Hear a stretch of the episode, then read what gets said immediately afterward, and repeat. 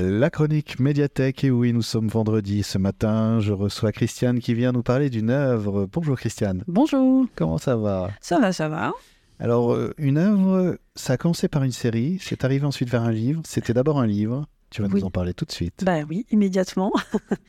oui, alors c'est une série, euh, ça commence par une série euh, qui s'intitule Toute la lumière que nous ne pouvons voir. Déjà, euh, c'est c'est absolument magnifique. Et euh, oui, c'est tiré d'un livre euh, qui, a pour auteur Anthony Doerr, donc euh, un auteur américain. Et, ce livre est absolument magnifique. Voilà. Il a eu le prix Pulitzer quand il est sorti. Il a été enfin, bardé de, prix. Et dont le, prix Pulitzer au final, parce que vraiment, mais il y a quelque chose, on parlait de magie il y a quelques minutes, bah, il y a quelque chose de magique dans ce, dans ce roman. Et euh, voilà, donc je tenais absolument à le finir à temps pour pouvoir le présenter, parce que euh, moi, il m'a emballé euh, littéralement. Euh, J'avais une bénévole à la bibliothèque qui, en avait, qui l'avait lu, qui m'avait dit il faudra vraiment que tu, tu te poses pour le lire.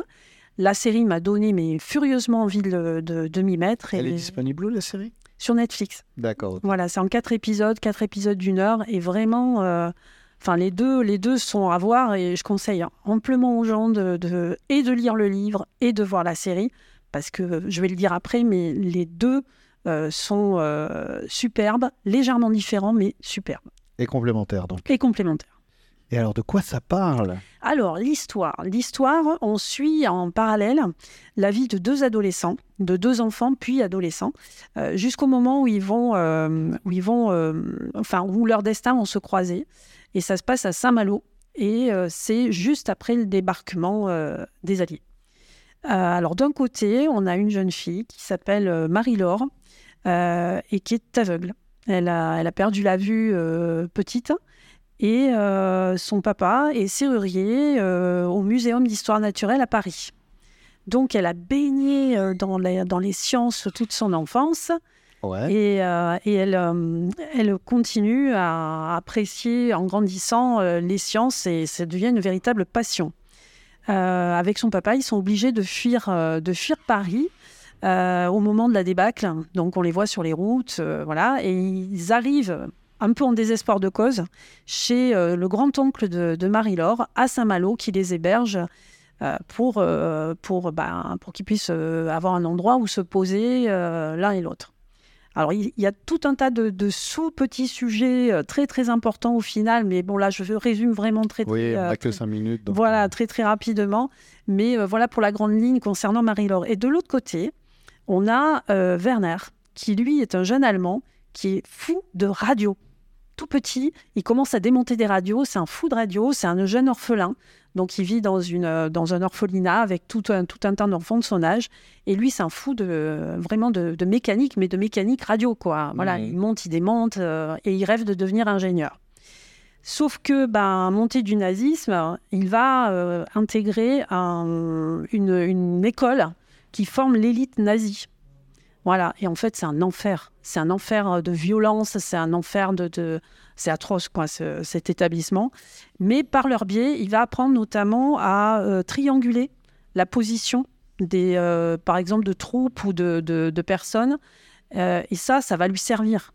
Parce qu'il va intégrer l'armée euh, à cause de ça et grâce à ça. Et, euh, donc, il va devenir euh, un ingénieur, mais pour le compte de l'armée. Et euh, il va être amené à aller sur le front de l'Est. Puis, il va finir, évidemment, en France, Mhm. à Saint-Malo. Et le rôle qu'il a joué à ce moment-là, eh bien, c'est de trianguler pour trouver la position d'un résistant qui, chaque, chaque jour, envoie des messages par la radio euh, pour donner la position des troupes allemandes qui restent encore dans la ville de Saint-Malo et les bombarder. Mhm. Voilà. Et en fait, eh bien, eh bien le résistant, bah, c'est Marie-Laure.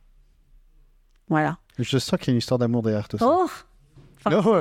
c'est- Oh. c'est même plus que ça, quoi. Enfin, c'est c'est Ouais. vraiment euh, très, très joli. C'est un roman qui est d'un lyrisme, enfin, moi, je trouve euh, magnifique, des images.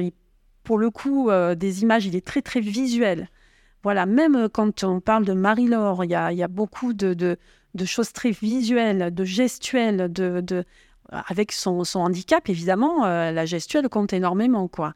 Et, tout ça, c'est mais c'est retranscrit à tel point qu'on a l'impression qu'il a, il a côtoyé le handicap dans, dans sa vie, quoi, l'auteur. Enfin, c'est vraiment. Mais alors, le lyrisme de, de, ce, de ce roman, mais je, enfin, je me suis régalée, quoi. Alors, tu peux nous dire le nom, nous rappeler le nom, s'il te plaît? Oui, c'est Toute la lumière que nous ne pouvons voir et c'est d'Anthony Dower. Merci.